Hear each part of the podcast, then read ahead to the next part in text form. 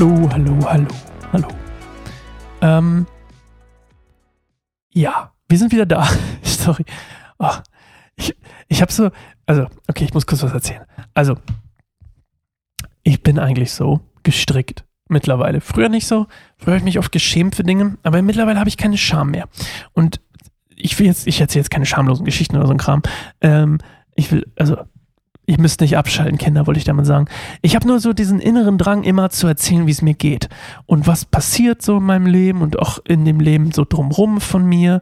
Und die Sachen, die mich beeinflussen, warum ich Dinge tue, warum ich Dinge lasse und so eine ganzen Sachen. Und ihr habt, bei euch ist jetzt ein paar Tage später bei mir immer noch der gleiche Abend. So, wie gesagt, meine Frau ist gegen die Stühle gerannt, ihr wisst schon, Kinder aus dem Bett gefallen und so eine ganzen Sachen. Und ich habe nicht alles erzählt so und ich will auch nicht alles erzählen, aber ich denke mal so innerlich habe ich so ein Konflikt mit mir und deswegen bin ich auch so, habe ich das Gefühl, in den letzten beiden Episoden ein bisschen weird, weil ich so das Gefühl habe, so mein Kopf ist, eigentlich will ich euch gerne über das, was gerade passiert ist, predigen.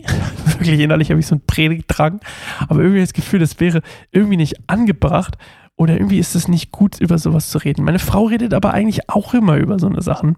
Unter anderem in ihrer letzten Kolumne hat sie ja so ein bisschen über das Dunkle geredet. Ähm, was ihm manchmal zum Vorschein kommt, wo, was, sie, was sie sich stellen muss und so. Und ähm, ich finde einfach immer wieder interessant, dass ähm, die, die Bibel uns so viele Dinge, Wahrheiten für unser Leben geben kann. Ich probiere es mal so wirklich umzuschreiben, dass sie uns doch tatsächlich immer wieder, das merke ich nämlich gerade jetzt, wenn ich das lese, dass es doch immer wieder Frieden gibt. Und egal was war und egal was ist und egal was kommt, es ist immer wieder ein, das Gott, Gottes Wort gibt einem immer wieder Frieden.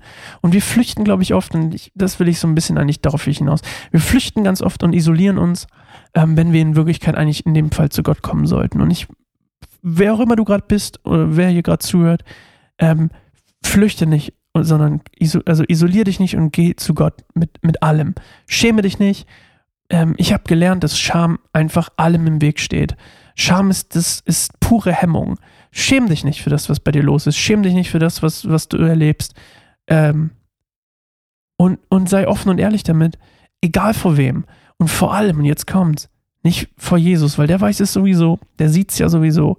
Äh, warum muss ich also so tun, als wäre nichts? Also, das ist nur so eine kleine Gedankensache, die mir gerade im Kopf rumschwirrte. Jetzt schwirrt mir Nieser in der Nase rum, aber das ist ein anderes Thema. Wir lesen mal ähm, 42 bis 44, die Brotvermehrung, 2. Könige 4, 42 bis 44. Also, ne, ihr erinnert euch an das Mehl im Topf, Gift entschärft und so.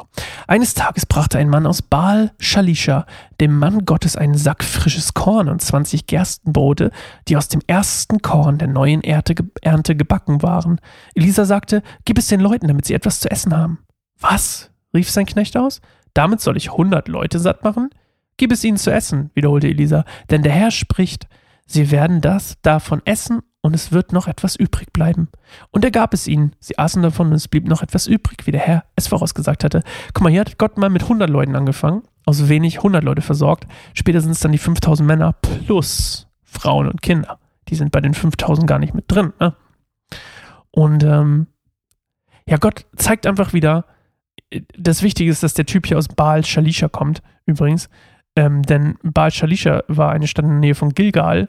Und ähm, wie der Name schon sagt, ich muss euch gar nicht erklären, Baal Shalisha sagt schon alles, ne? Ihr wisst ja, Baals Verehrung und so. Und ähm, ja, es gibt übrigens dieses Erstlingsbrot, das ist äh, ein mosaisches, ich glaube aus dem mosaischen Gesetz Gottes, dass man das irgendwie halt abgibt. Ähm, wer das genauer wissen will, 4. Mose 18 und 5. Mose 18 soweit ich das mir hier auf, richtig aufgeschrieben habe. Und ähm, ja, genau wie bei Jesus später, nur nicht so feierlich, ähm, kann Gott aus viel wenig machen und Leute versorgen, übernatürlich. Und das ist auch wieder ne, das Ding wie mit dem Mehl. Ähm, Gott will versorgen. Auch so eine Sache, ne? Titel. Was geben wir uns nicht allen für Titel? Was geben wir uns nicht alles für Titel, die uns gar nicht zustehen, wie Versorger oder ähm, Bewahrer oder was auch immer es alles ist, ne? Sondern das sind alles Titel, die Gott hat, die wir ihm auch easy peasy lassen können. Ich muss mir keine Gedanken um meine Versorgung machen. Ich, ich, ich soll nicht faul sein. Check. Ich will auch gar nicht faul sein, weil meine Werke aus dem Glauben kommen und ich will nicht faul sein. Aber ich muss nicht unbedingt alles tun. nur damit Brot auf dem Tisch liegt, weil dafür habe ich Gott, weil Gott ist mein Versorger. Egal. So, nicht egal, aber äh, off-topic. Naja. Ich liebe das einfach, wenn Gott versorgt. Ich, ich mag es, wenn ich es erlebe bei mir und ich mag es auch, wenn ich es in der Bibel lese. Schön. Wir hören uns morgen wieder zu einer neuen Folge Bibelstunde Gold im Mund und dann lesen wir etwas von der Heilung von Naaman. Naaman? Schön. Ach, Shoutout, meine Wortwitzfreunde. Tschüss.